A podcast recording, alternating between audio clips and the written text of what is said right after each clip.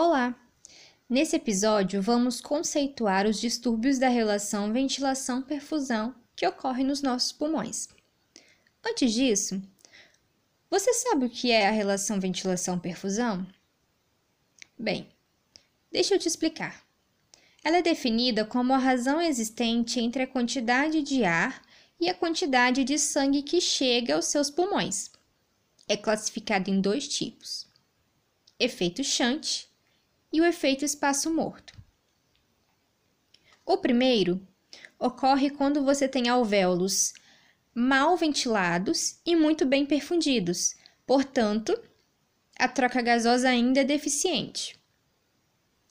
E no efeito espaço morto, os alvéolos eles são bem ventilados e não são perfundidos, ou são mal perfundidos.